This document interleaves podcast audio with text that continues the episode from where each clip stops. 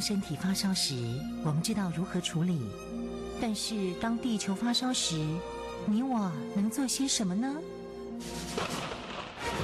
当地球发烧时，冬天不冷了，夏天下冰雹，雨林在缺水，草原沙尘暴，北极熊会灭绝，人类的家园将被摧毁。财团法人台湾永续能源研究基金会邀您一同关心：当地球发烧时。当地球发烧时，与您一起掌握节能减碳、气候变迁最新发展趋势。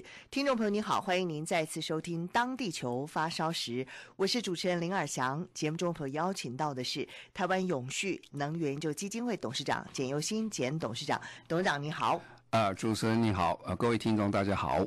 日前啊，台湾证券交易所呢前往台湾永续能源就基金会拜访啊，呃，我们也很好奇，为什么证券交易所啊这个 股票最热门的这个地方呢，结果却来到永续能源就基金会做一个拜访？这个地方他们与永续与气候变迁有什么样的关联性吗？嗯，呀，yeah, 大概一般人听到这个都会有点意外了。是，呃，证券交易所怎么跑到？我们这个呃永续能源基金会来哈，而且来的层级很高了。嗯，他是由副总经理陈立清啊领衔呐，包括他公司治理的啊黄玻璃经理，还有很多组长、专门委员七位。这是包括证券交易所跟这个啊柜买中心一起来。那么大家的好奇的原因就是说，呃，我们基金会也做起股票来了。其实这是个误解了哈。正确的概念是什么？因为啊，从有开始气候变迁开始以后到今年谈了很久，所有全世界这些呃金融啦或者财政啦或者一些专家，后来都觉得一件最大一件事情。因为我们常常讲气候变迁或联合国永续发展目标，是一个翻转世界的一个非常重要的一个协定。所谓翻转世界，就是说你工业也要改，经济也要改，生活形态也要改，你汽车也要改，什么都要改。改讲起来是很容易了哈，但是你还是要有这个金融啊，有财务的支持才能改啊。啊，你不能说今天我这个车就不要不要，我高兴我买另外一个电动车来，哪里来的钱呢？哈，可以做这个事情，所以必须要很多的经费来支持。所以这个整个这个联合国的发展的趋向开始的时候是着重在公司本身，或者是说社会本身转型。这个整个活动气候变迁开始动员起来是由。呃，民间团体 NGO 加上一些政府，但是后来逐渐就发现这样力量是不足的哈。要改变翻转这个世界，你必须要有这个金融单位给他很大的金融的支持。啊，以台湾讲起来就很清楚啊。我们常常讲啊，最近台湾在海上风电做得非常成功了。那么到二零呃二五年左右的时候。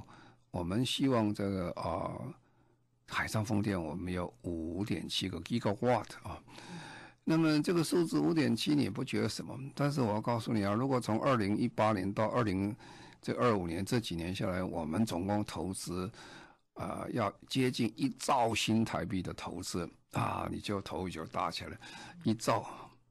其实很少人有概念，什么叫一兆？但一兆就是很多很多的意思了哈。实际上讲，一兆这个数字非常可观了。我们中央总预算两千三百万用的钱，一年也不过两兆，可是就要投资一兆，光做风电而已啊！啊，做风力发电，海上之后就搞了一兆。可是这个经费哪里来了？政府当然没有钱嘛，是吧？政府哪里有那么多钱做这个？因为他一年才两兆的中中央总预算。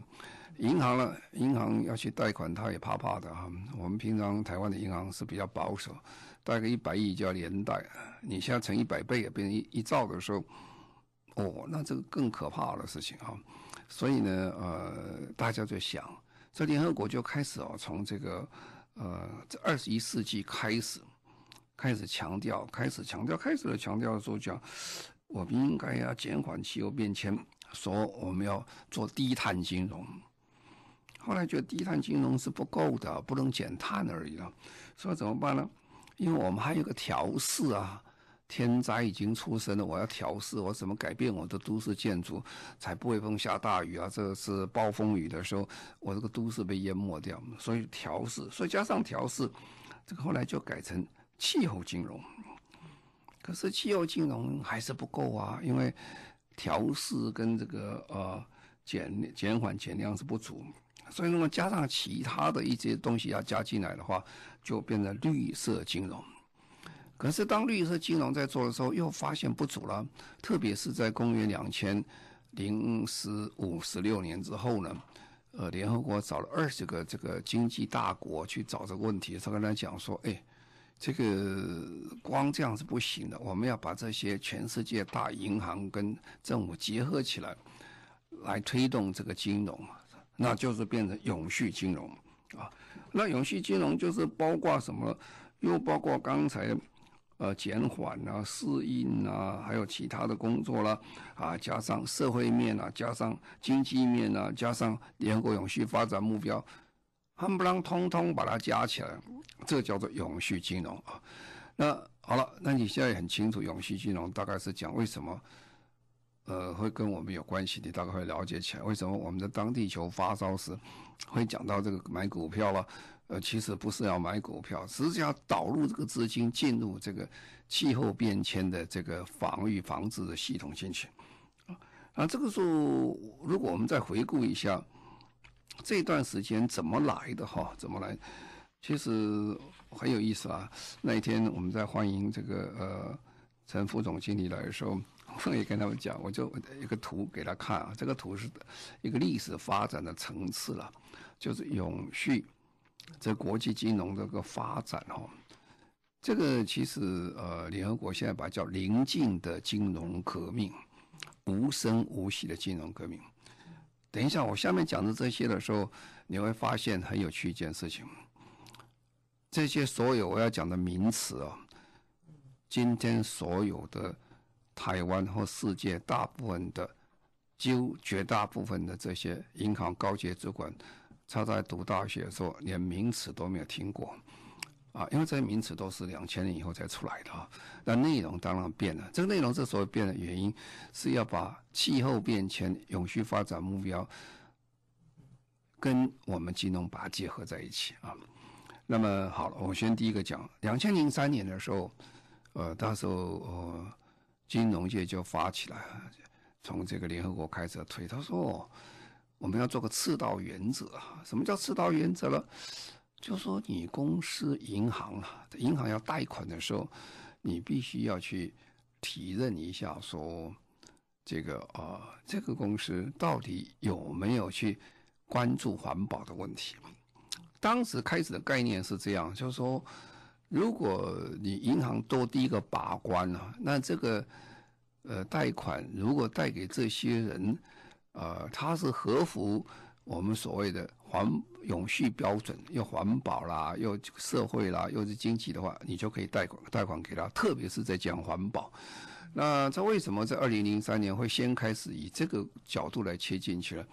因为在公元一千九百八十年九九九零年代的时候，那个时候就发生很多这样的问题，就是很多公司啊。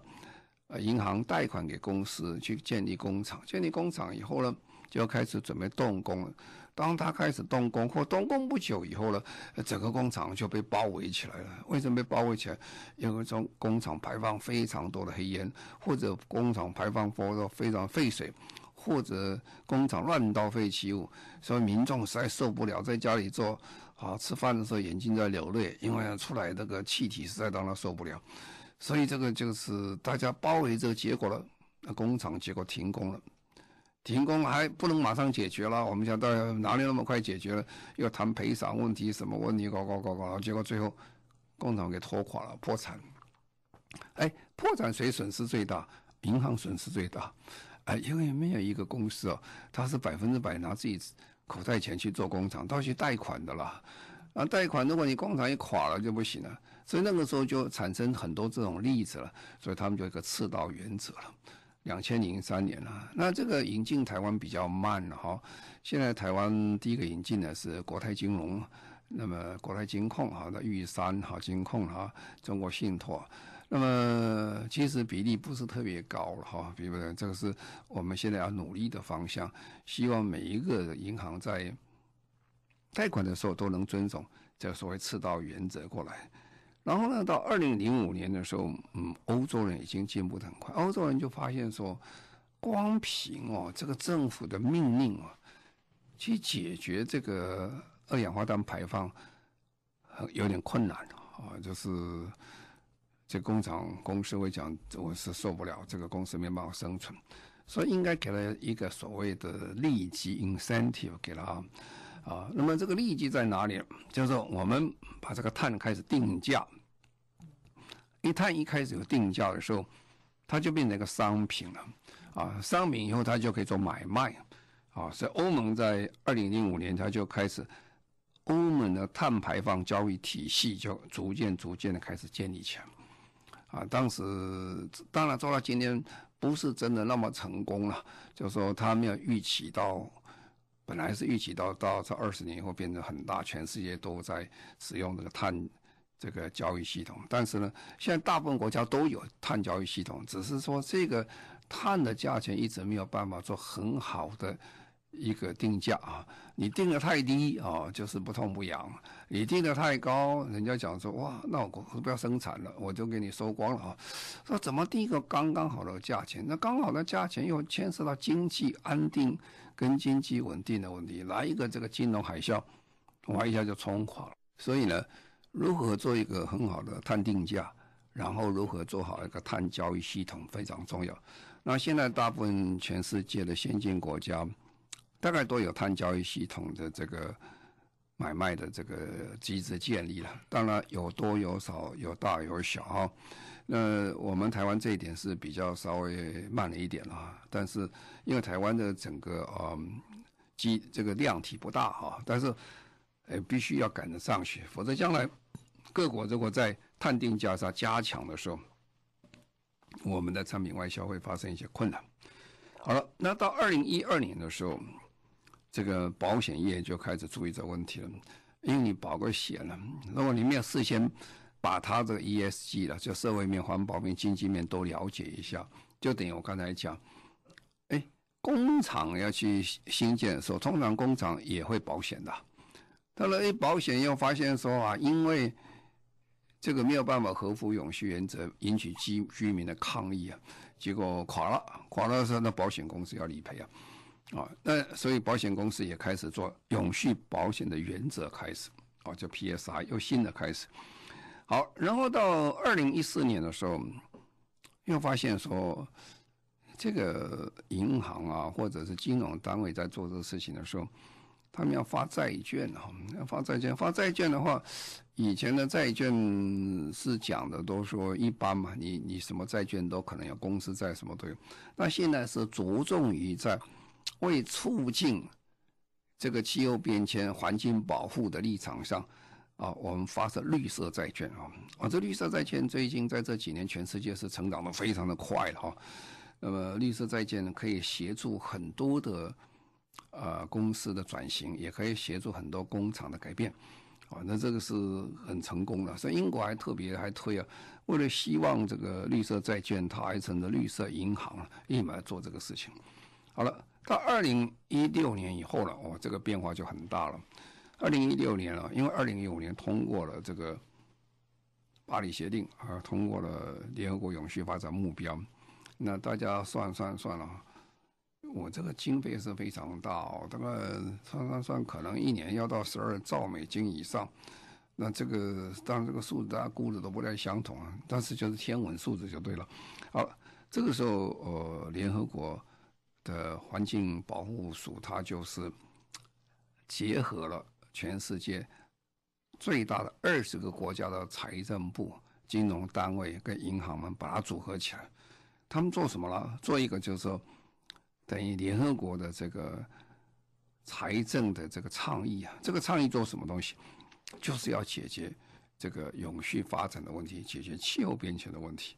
哦，这个倡议一开始就逐渐、逐渐一道一道来了哈。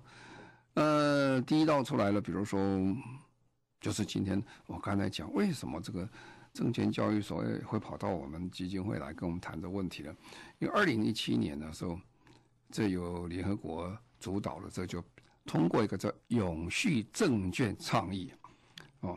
那么“永续证券倡议”就是，希望证券交易市场能够挹注绿色的金融成长。啊，这就很清楚了。就是一开始的时候，我们主持人说：“哎，这怎么可能有什么关系？关系就在这里啊。”这个很明显，他就讲得很清楚。证券市场，你负担一个政策性的任务，这个政策性任务呢，协助绿色金融成长，协助公司走向绿色，协助走向永续的发展。哦，这个内容当然很多了。好，然后跟着又过来了，在二零一七年的时候，同一年了。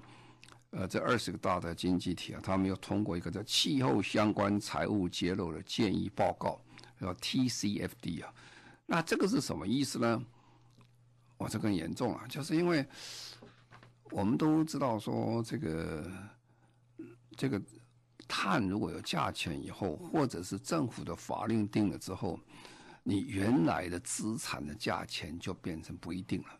怎么说呢？就是我们常常讲一个笑话一样，说有人很高兴有一天到这个呃澳大利亚去买一个非常大的一个矿区啊，买的很便宜了，他很高兴了，他说这个很便宜。结果过不久，他发现说那个地区已经被划成国国家公园了，那已经不能够再开采了。那那你等于买一个国家公园一点用都没有土地啊，啊，做善事是可以了，那这公司就很苦很惨了，啊，所以呢。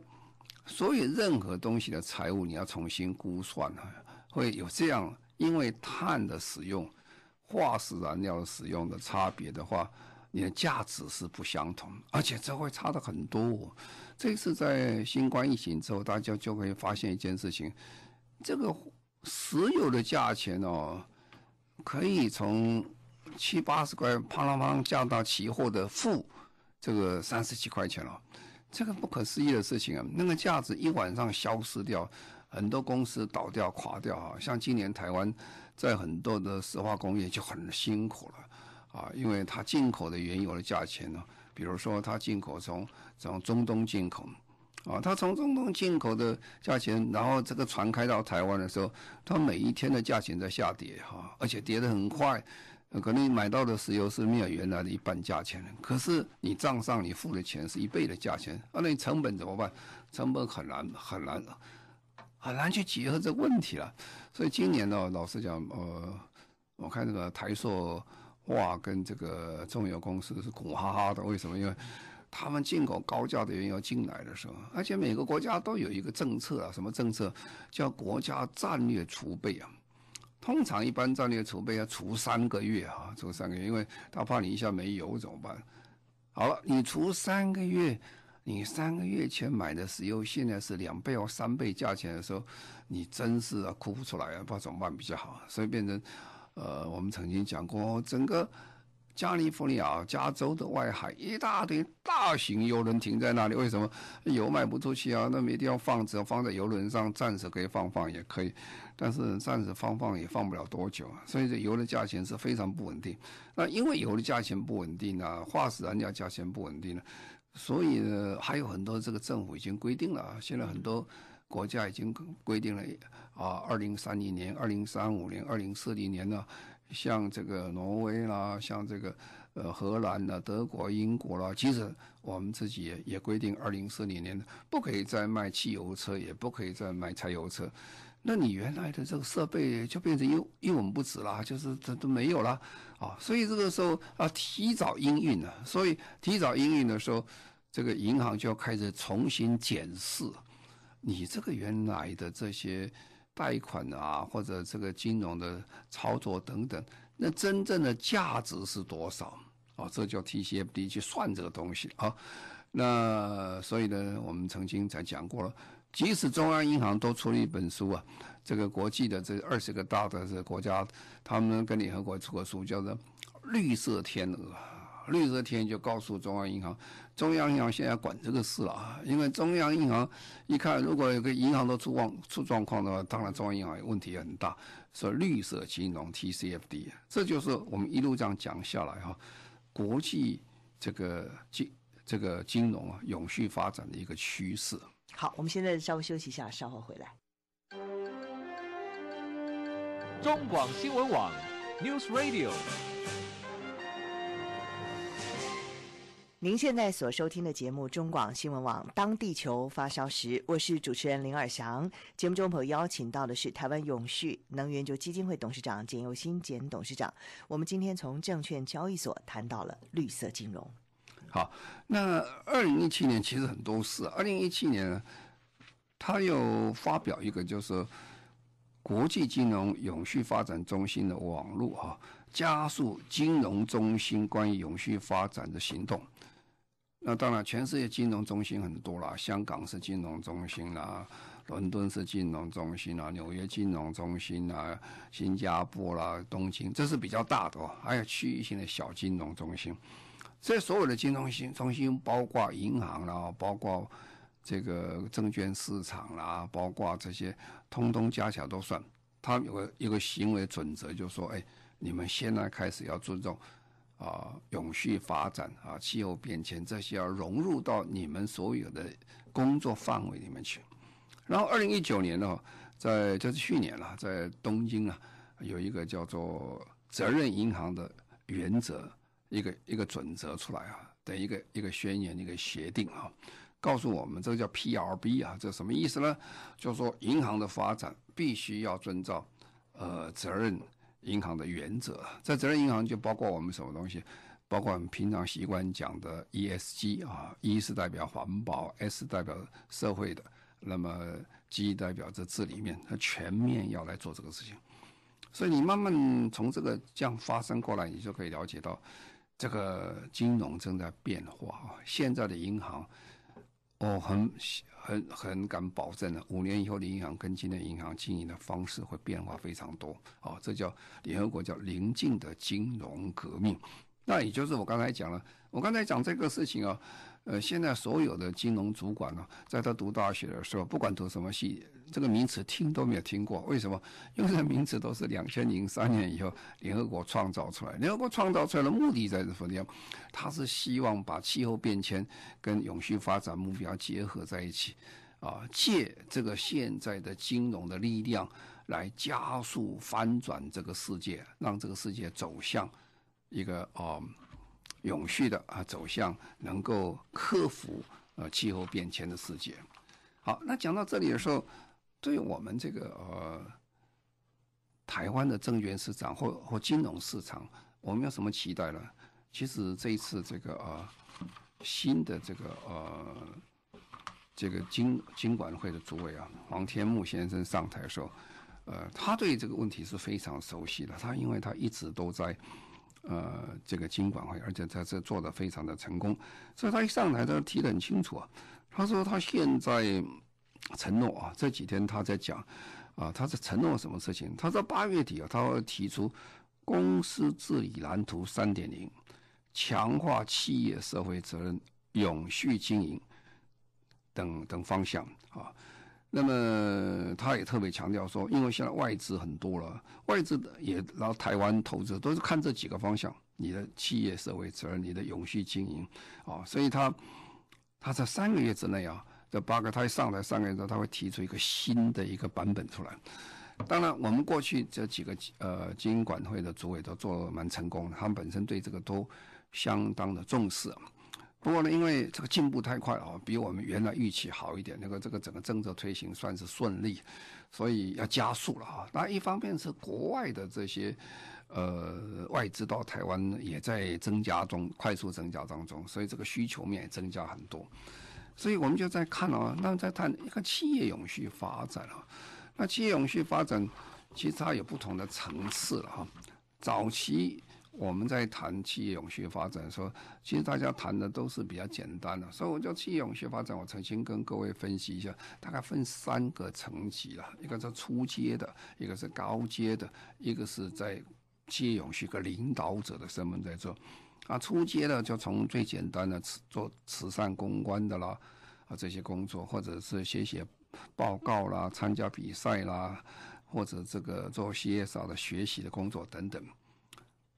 开始进入高阶的时候，就进入一个比较困难了。这个时候，就不是说一个 NGO 可以帮忙协助，这是变成政府的政策，也必须要执行啊。比如说最清楚一件事情，最近台湾一直在谈董事会的问题，那为什么会谈董事会呢？因为我们的国家在这公司法一直立法到现在为止，一般人大部分的概念都有所谓家族公司啊，或者是说因为这。呃，这个家族从过去三四十年经营上来，经营很久了哈，大家觉得公司他们家的哈，实际上在公司法的利益跟整个呃金融啊或者财团法的概念，这些所有的公司都是属于社会大众的，不是属于个人的。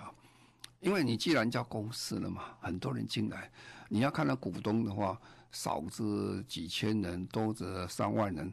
几十万人、上百万人的这个公司都有，所以就很大了。比如说，我们如果讲国外了，讲这个美国银行 Bank of America，这个银行它的总资产呢是两兆四千亿美金，哦，这很可观哈。两兆是比台湾的整个 GDP 数字还要大很多，它总资产啊。那这个真正谁拥有这银行啊？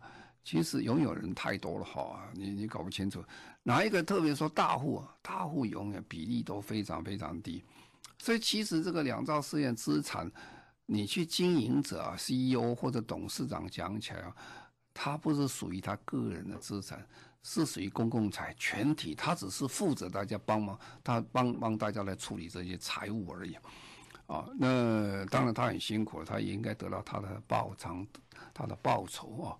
不过我们这样讲，这个问题在哪里呢？就说如果这是属于公共财的话，你董事会的管理人员就不是不能家族化，就是这样。所以你看看啊，这个美国银行一共有十七位董事哈，十七位董事有十六位是独立董事啊，这独立董事跟公司是一点关系都没有啊。这次独立董事基本上大部分都是美国著名的。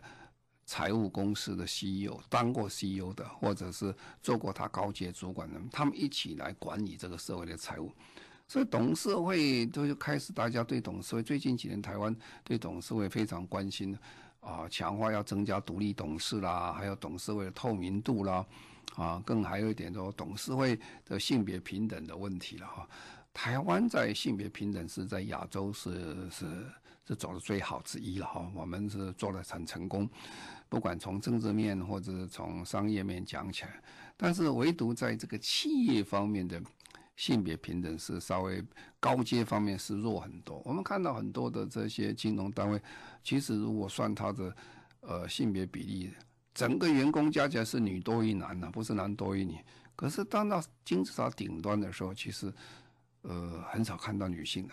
有比例不高，就是这样，所以这个怎么样让那个稍微平等哦？所以董事会现在变成所有的全世界，呃，国家在治理的时候，他非常重视董事会的透明度、性别平等，还有董事会董事本身的呃条件跟了解哈。其实，在台湾呢，因为我们实行独立董事也也不是很久的历史了，很多独立董事其实。呃，基本上是那个原来家族公司的朋友之类比较多一点哈，不是真正是懂这一行的。那这样的话，一个结果就是对公司治理上也不是那么的理想啊。所以这个是这一次，我相信，呃，整个黄天木黄主委他在这个新的一个公司治理方面，我们建议说这个方向是非常重要的一个方向。那另外呢，比如说我们在谈到这个呃薪酬方面。那么在台湾啊，薪酬倒是公司自己来决定了。但是刚才讲，公司不是个人的公司，公司是大众财，大家公司，所以这个薪酬不能够太高，也不能太低了。啊，像美国的华尔街的薪酬，大家觉得叫肥猫啊，啊，这个实在太过头了，太低也不合理哈。所以这个东西也要比较理想啊，这都是在永续发展公司治理上非常重要的一环。那我们等一下再说。好，我们在这先稍微休息啊，稍后回来。中广新闻网，News Radio。您现在所收听的节目中广新闻网，当地球发烧时，我是主持人林尔祥。节目中朋友邀请到的是台湾永续能源研究基金会董事长简又新简董事长。今天我们从证券交易所谈到的是绿色金融。好，那我们在讲这个问题的时候，在讲还是回归原那个最重要就是透明化，要有透明度才行。联合国每次在推广永续发展。目标时候，都第一件事情要做，说你要有适度的透明化哈，你才知道你在做什么事情。所以他要求每个国家都要写每个国家的国家报告，啊，每个政府单位要写政府单位报告啊，每个公司要写报告，每个大学等于要写报告。以后我们会传大学的报告，没有意思，叫透明化你在做什么事情。那我们政府也规定啊，就是说多少金额以上的公司报啊这个资本额以上要写报告。但是比较遗憾的，就是说我们每次在看国际的这个统计评比的时候，在一百大的公司里面哈，我们像去呃去年我们只有九十一家公司是上榜的，就是我们有做这个企业永续报告或者社会责任报告。那比新加坡、比香港、比马来西亚、比印度啊，都差很多。人家都是百分之百，因为政府规定一定要写这个报告。那为什么我们没有写报告呢？我也很好奇的啊。其实没有写报告，我就是看到是哪些公司没有写报告。在我们规定的时候，比较跟人家规定不一样。我们是规定公司资本的呃的这个大小要写报告，而不是规定营业额。那有什么差别呢？因为各位晓得，台湾很多公司哦，它的这个 EPS 非常高了。你可以看那个几百块、几百块的这个，呃，很多很多股票，股票价钱几百块，那其实它原来票面只有十块钱。换句话说，它以很小的资本呢做非常大的生意。那那我们一看哦，有上千亿以上的公司不写这个企业永续报告，那我是觉得。这个是政府的责任啊！一千多亿的营业公司这么的不透明哦，不能让老百姓了解他们在做什么事情，然后大家去买他的股票，这个对股民讲起来是非常不公平啊！那对社会讲起来也是非常不公平。所以我是觉得，在这次新的一个公司这里面，我们很期盼这个金管会对这个问题啊，应该比较重视啊。实际上讲。透明化变成这个世界的潮流了啊！既然你鼓励大家去投资、去买股票，你必须要让人家知道这股票在做什么，这个的内容是什么东西，要被他了解。这是我们对这个证交所以及金管会的一个期望。那另外就是说，台湾在责任型投资啊。呃，比例是偏低啊。什么叫责任型投资啊？就是政府的基金啊，或大大基金在投资的时候，要考虑什么？要考虑它的社会面、经济面跟环保面啊。那我们都讲是有考虑，但是考虑这个基本上是有一定的方式跟模式。那么，所以各国都有这种基金，这个基金的管理人跟基金的这个这个拥有人，他们都签了。那我们台湾的这个。所谓的 SRI 啊，用这责任型投资比例在全世界讲起来是很低的，很低了。如果相对于全世界各股票规模讲起来的话，我们应该有了台湾了。如果是说你要责任型投资，这个投资要包括 ESG 的话，嗯，我们的股市大概现在有九兆了，只有百分之一左右是按照这规则做啊。这个是在全世界讲起来是偏低又偏低啊。